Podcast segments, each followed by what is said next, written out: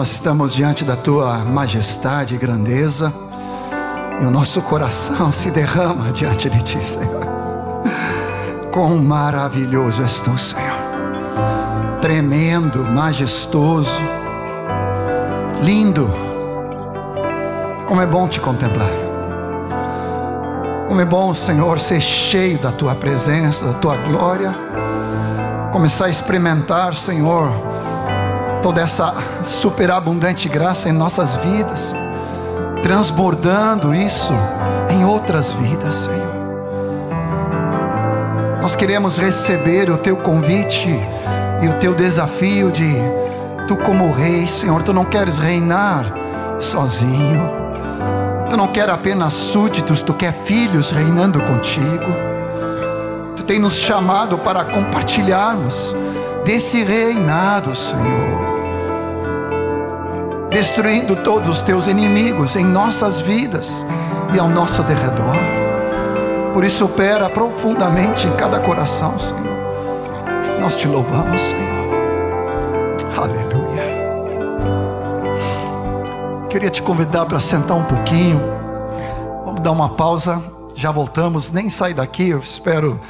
Quero ser bem conciso nessa primeira parte, ainda como exemplo da semana passada, onde nós fomos falando a respeito de reinar em vida.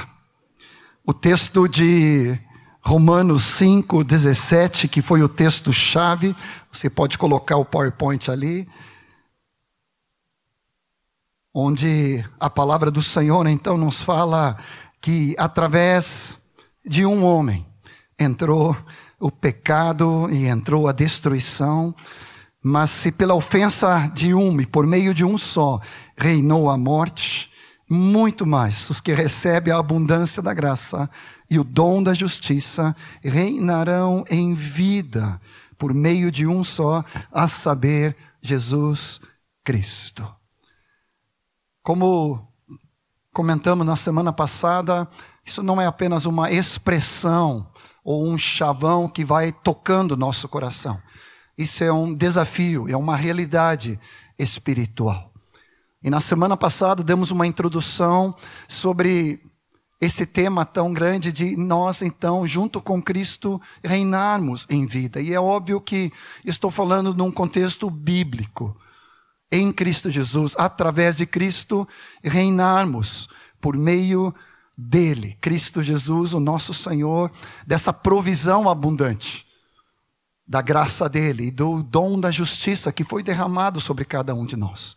Então, na segunda parte, ainda essa noite, nós vamos entrar nesse como, mas ficou faltando dentro das esferas e dentro dos exemplos, em algumas, algumas localidades que temos repartido essa palavra, Deus tem nos levado, então, dentro dos exemplos, de nós falarmos sobre, principalmente para os homens, sobre a nossa masculinidade. Pode colocar o próximo slide.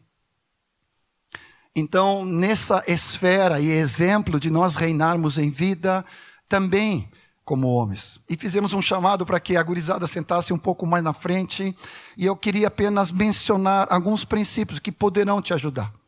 Nesse sentido, daquilo que o Deus tem para cada um de nós. E eu creio que as gurias vão aplaudir depois. e vão agradecer. É óbvio que não tem nada de machismo aqui, não tem nada de comparação negativa, superioridade, inferioridade, nada disso, nada de bobagem. Mas tem a ver que Deus é um Deus criador e nos fez homem e mulher. Essa é a verdade, mesmo que o mundo né, de hoje né, e toda a sociedade contradiga isso, a palavra de Deus permanece fiel. Então eu quero repartir contigo, rapidamente Nesse exemplo ainda que faltou da semana passada, e o Senhor colocou esse impulso muito grande no meu espírito, de que você possa receber essa confirmação no teu espírito e vocês, gurias, como auxiliadoras, como futuras auxiliadoras, vão suprindo e ajudando os varões aí nesse chamado de Deus, de nós também, como homens, porque não é pouca coisa não, reinarmos em vida, seja solteiros, seja casados, de qualquer maneira, o Senhor nos chama para essa realidade. O primeiro texto que eu coloquei ali é de 1 Reis, capítulo 2 e versículo 2. Foi um texto que Deus me deu ainda na minha juventude. E eu fiquei guardando muitos anos, até que os guris nasceram, depois cresceram e depois começaram, cada um deles, né, o Dani primeiro, depois o Jonathan, acho que nove meses depois o Jonathan, né, casou, depois o Michael, três anos depois. E aí, em cada um deles, eu chamei num particular. Chamei no olho no olho, no tete ali, né, para ter essa conversa de pai e filho e trouxe esse ligado para cada um deles. Olha só o texto, galera, que o rei Davi trouxe para seu filho Salomão. Eu vou pelo caminho de todos os mortos. Ok, ainda, ainda não. Tá? Deixa, vamos esperar um pouco mais, né? Mas ele fala aqui para Salomão: coragem, pois, e ser homem. Eu queria que os homens aqui, a gurizada aqui, né, falassem esse texto em voz alta comigo. Coragem, pois, e ser. Amém. Agora vira para o rapaz que está no teu lado, tem que ser rapaz, né? Por favor, gurias, vocês esperam que a segunda parte vai incluir todo mundo, né? Mas diga para o irmão varão, né? Coragem, pois, e ser homem. É matéria rara hoje em dia. Por isso que eu digo que as gurias vão depois me agradecer. Tá? E vão agradecer mais a palavra do Senhor ainda. Mas essa palavra pude trazer para cada um dos guris. E não, de novo, eu digo, nada de machismo, nada de autoritarismo, obviamente, mas de nós assumirmos a nossa masculinidade como homens de Deus. O texto, na continuidade, 1 Coríntios 16, 13 e também 14, ele traz essa colocação muito grande, né, nessa continuidade, falando a respeito daquilo que o Senhor tem para todos nós como homens de Deus. Falando dessa realidade que o Senhor nos chama para estarmos vigiando, para estarmos atentos, permanecei, pois, firmes na fé, sede vigilantes, diz a minha versão atualizada, portai-vos varonilmente e fortalecei-vos. Só que esse portai-vos varonilmente, traduzido, é sejam homens de coragem. Tem a ver com essa hombriedade, tem a ver com essa coragem e mais do que nunca nessa sociedade que nós vivemos, onde não se pode nem mencionar uma coisa dessa, e é quase tabu falar sobre isso, o Senhor nos chama para nós assumirmos o nosso chamado, seja homens ou seja mulheres, para esse chamado do Senhor sem qualquer tipo de confusão. O Senhor me chamou e ele diz: sejam homens de coragem, sejam fortes, portai-vos varonilmente, vigiando, estando firmes na fé. E o próximo versículo foi o versículo que o meu pai, seu Godô, alguns de vocês conheceram, já é falecido. Ele me chamou quando eu me casei. E ele disse então, esse texto, todos os vossos atos sejam feitos em amor. Ou seja, não há nenhuma contradição aqui, não há nenhuma extrapolação de, de carne ou da, de, de homem, mas o que nós estamos falando aqui é esse binômio santo, com firmeza, mas também com a ternura do Espírito Santo de Deus. Eu aprendi uma coisa, isso depois de casado, e levando muito na cabeça, de que às vezes eu tinha medo de ser firme na definição e na decisão como cabeça da minha casa. E com isso, depois, para passar essa decisão, eu ficava inseguro e aí exagerava, não agia com amor, com graça, com misericórdia, com ternura de Deus. Eu invertia. Era frouxo ou inseguro nas decisões, e aí na comunicação eu era forte demais, porque por causa da insegurança, ou tu ataca, ou tu te defende. Mas essa palavra me persegue desde o nosso casamento há mais de 36 anos, onde o Senhor diz: então o Senhor me chama para ser um homem de coragem, para agir como homem. Nessa graça, nessa plenitude do Espírito Santo, mas isso não significa que todos os meus atos não sejam feitos em amor e como expressão do grande amor de Deus. Amém? Isso vale para todos nós. O texto de 1 Coríntios 13, 11 é muito interessante. Também já falei para alguns dos guris que casaram, dos muitos, muitos casamentos. Amanhã temos mais um aí, né? Onde é que está o novo casalzinho? Está lá atrás, está ali, está ali, ali, a Cissa, o Christian, né?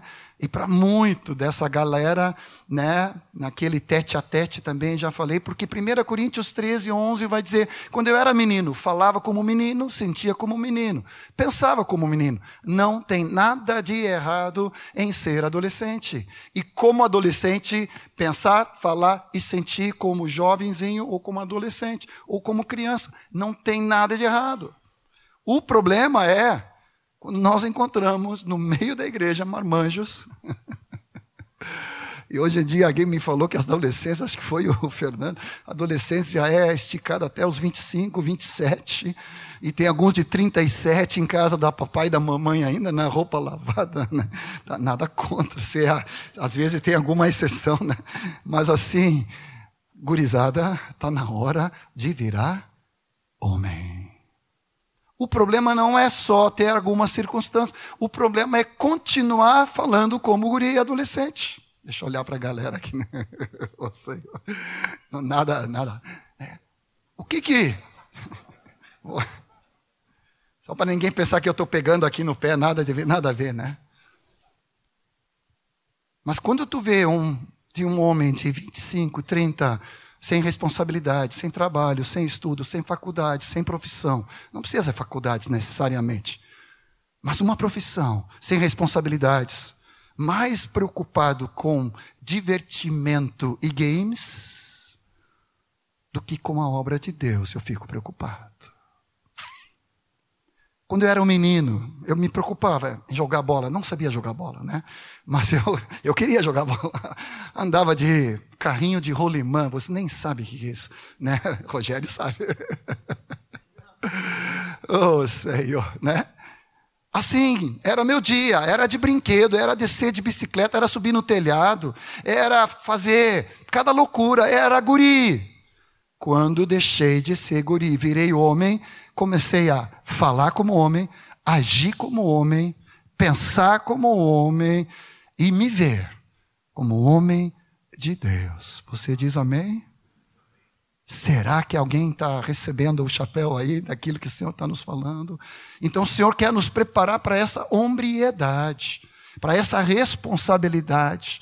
Coloquei o texto de, de Gênesis 1, 26 e 2, 15, de Gênesis, que fala a respeito dessa multiplicação na casa do Senhor, e aonde então o Senhor nos criou como homens para sermos abençoados por Deus. Deus nos cria a imagem e semelhança dele, e ele nos fala que então tenhamos domínio sobre toda a criação. Na continuidade ali, versículo 27 e 28, ele vai falando então a respeito de que ele nos criou, homem e mulher, nos criou a imagem dele, e ele nos abençoou. E nos falou que nós podemos ser fecundos e devemos ser fecundos, devemos nos multiplicar, devemos encher a terra, sujeitar, dominar, governar. E o 2,15 de Gênesis vai falar depois que o homem foi colocado no meio do jardim para guardar e para cultivar. Ou seja, preste bem atenção aí, a galera, Deus te abençoe. Claro que isso vale não só para o homem, vale para o homem e para a mulher. Mas o Senhor nos abençoou, ou seja, tu está debaixo de bênção para a multiplicação, para a prosperidade. Todos nós há uma benção criacional de Deus para estudo, para desenvolvimento, para aprimorar, para crescer em a esfera que tu tens. E de novo, englobo todo mundo aqui, por favor, tanto homem como mulher. Todos nós estamos debaixo dessa bênção do Senhor para a prosperidade de Deus. Eu posso ser expert naquilo que eu estou fazendo.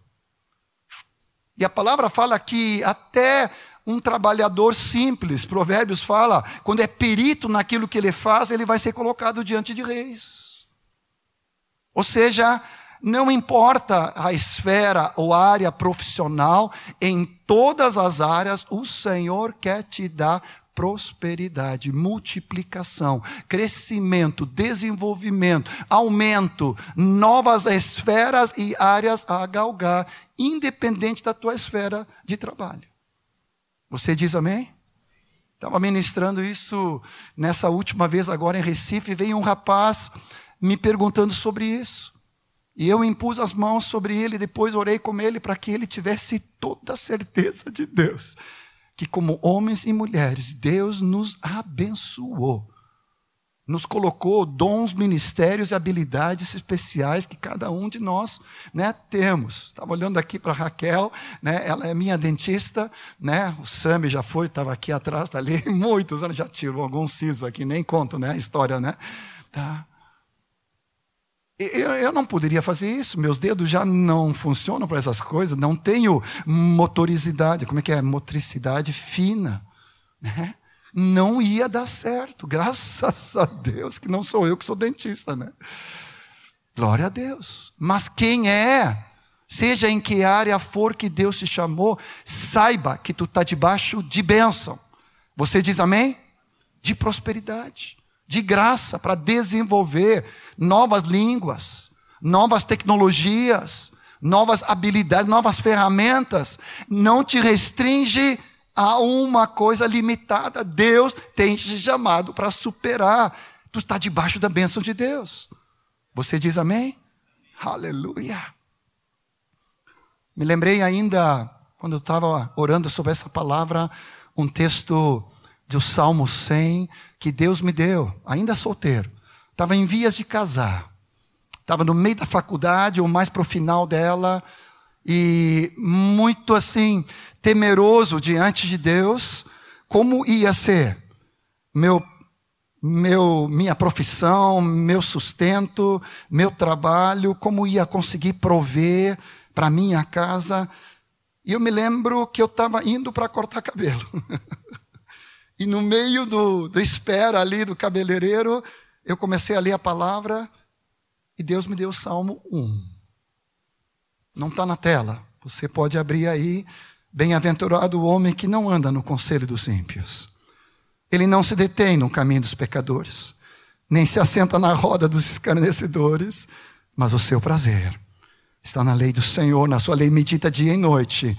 Ele é como árvore plantada à corrente das águas no devido tempo dá seu fruto, cuja folhagem não murcha.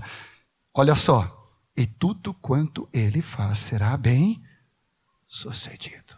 Deus me deu essa palavra. Eu saí dali sabendo, Senhor, eu vou conseguir ser um homem que traz sustento para minha casa.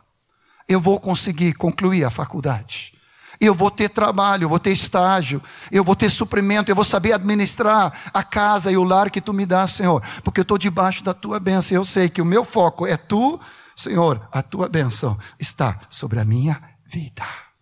Coloca a mão na tua cabeça e ora comigo, te apropriando desse reinar em vida do teu trabalho, da tua profissão, do teu estudo, do teu curso. Tu está no meio da faculdade, no meio do ensino médio, no meio do fundamental, não importa. Mas naquilo que tu está fazendo, seja bem sucedido, aplicado, disciplinado, sabendo que o Senhor está te preparando para ser homem, deixando as coisas de menino, de irresponsabilidades, de egoísmo apenas pensando em diversão, mas o Senhor nos chama para responsabilidade e para sacrifício, para nós abençoarmos outras vidas, em nome do Senhor Jesus. Coloquei ali Gênesis 2,24 falando sobre deixa o homem pai e mãe para se unir à sua esposa, quem ainda não é, mas um dia vai ser, e você que já é casado, essa ligação, essa responsabilidade, esse compromisso. Eu não sou mais um adolescente onde eu nem assumo cuidado de mim, quanto menos dos outros, mas agora eu sou um homem de Deus que assume responsabilidade Presto conta sobre a minha própria vida e sobre a vida da minha casa. E a minha unidade é com a minha esposa, espírito, alma e corpo. Eu deixo as outras coisas. Seja pai e mãe, seja amigos, seja diversões, seja futebol, seja televisão, seja série, seja jogos, seja qualquer outra coisa.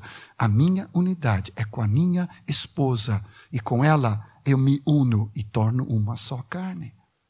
Nessa continuidade, Josué 24, 15 todos nós sabemos de cor. Eu, porém, tenho decidido, eu e a minha casa serviremos ao Senhor. Seja homem aqui, seja mulher, diga comigo em voz alta: eu e a minha casa serviremos ao Senhor. É uma decisão, já casado ou solteiro, você decide e já confere com quem se aproxima, você solteira ou solteiro, Tu tem essa firme decisão que eu tenho, porque a minha casa vai servir ao Senhor. Ah, eu estou meio titubeando, então tu não serve para pretendente. Eu tenho mil ao meu lado, dez mil ao outro lado, né? Então fica tranquilo. Quanto mais espiritual você é e firmado na rocha, não vai faltar o homem de Deus e a mulher de Deus para a tua vida. Como eu contei semana passada, se Deus pôde fazer comigo, e eu contei na semana passada ali como era feio. Né? Esse melhoramento que a Marta fez aqui, olha, 36 anos de investimento. Então, às vezes a gente quer já direto. Claro, alguns já recebem né, de, direto, assim, né? não vou dizer nada aqui. Mas assim, mas alguns a gente tem que trabalhar para que sejam. Você tem que ter uma visão de fé. Agora, a primeira decisão, eu e a minha casa serviremos ao Senhor. Eu quero um homem que seja profeta e rei e sacerdote na sua casa. Você diz amém? Profeta, sacerdote e rei. Amém?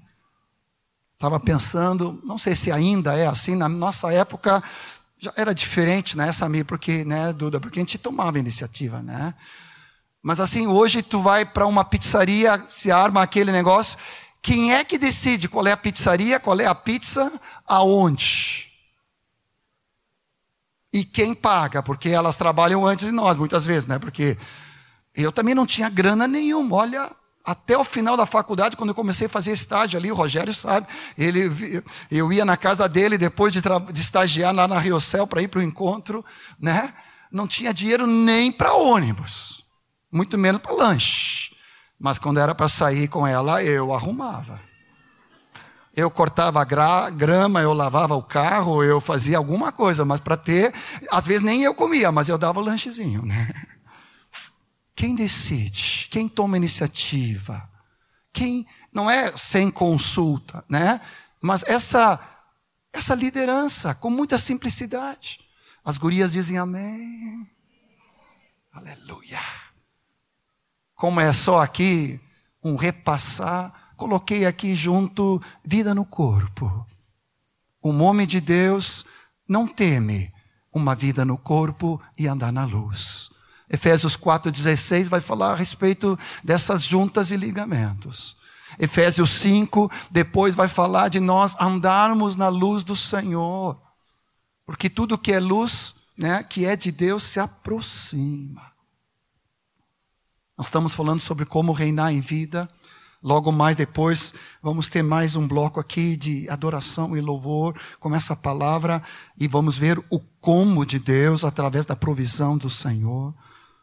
Mas nessa palavra de vida de corpo e de transparência, de andar na luz.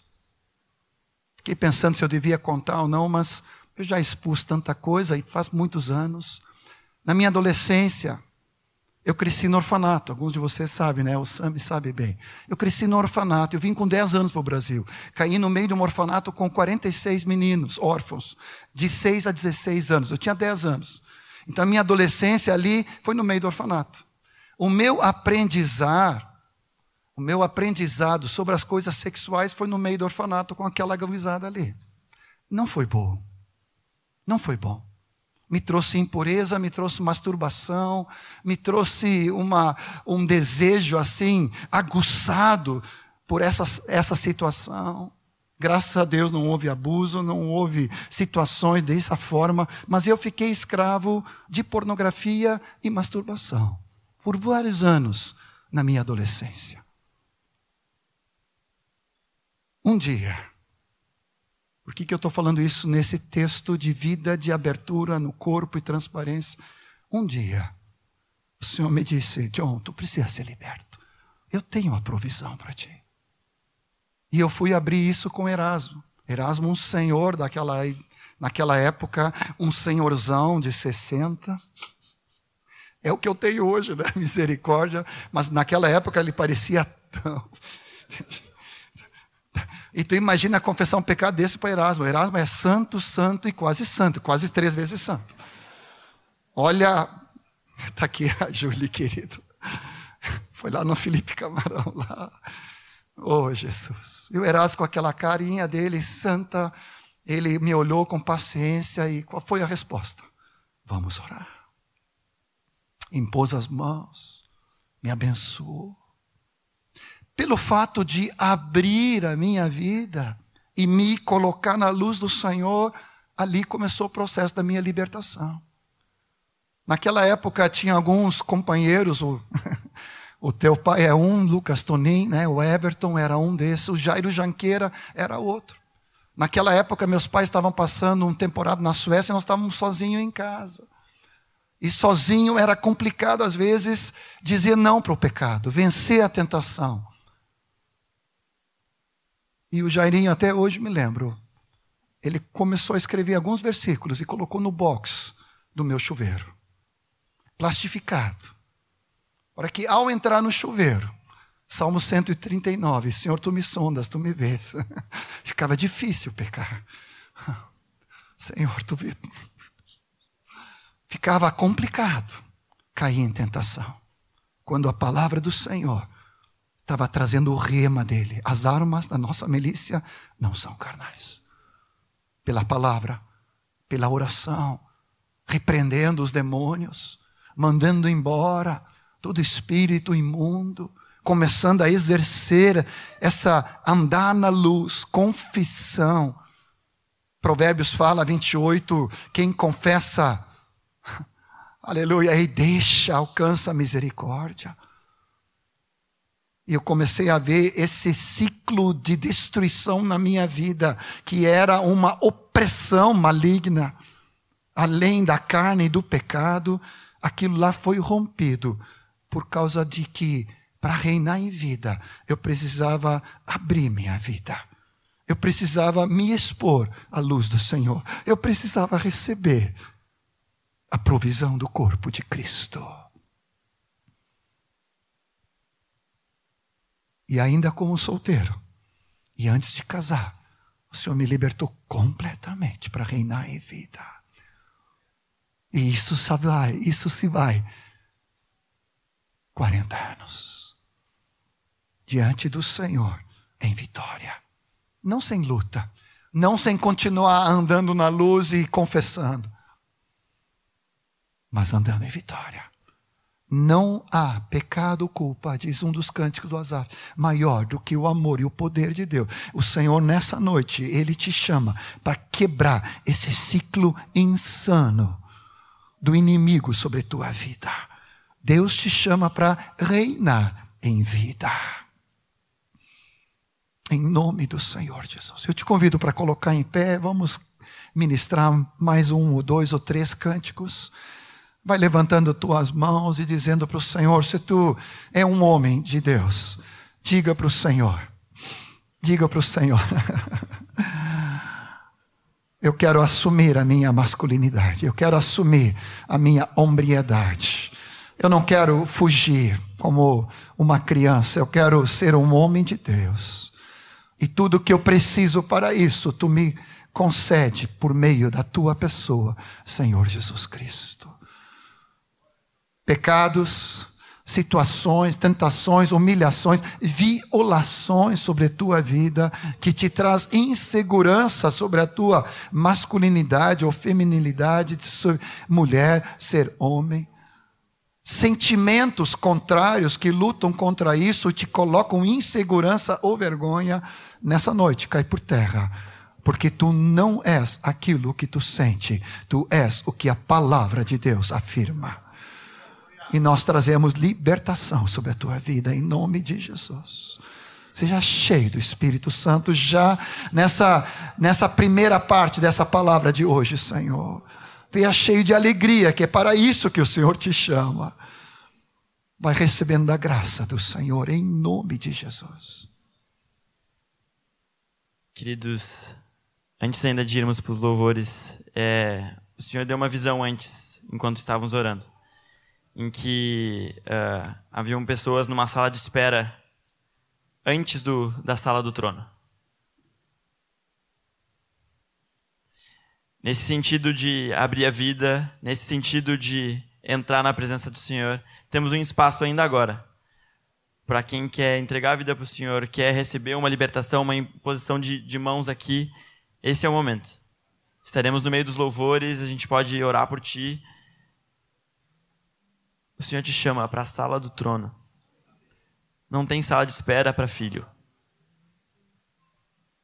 Nós somos chamados para a sala do trono de Deus. E se há algo que está te prendendo hoje, nessa noite aqui, em meus louvores, nós queremos orar por ti. Amém?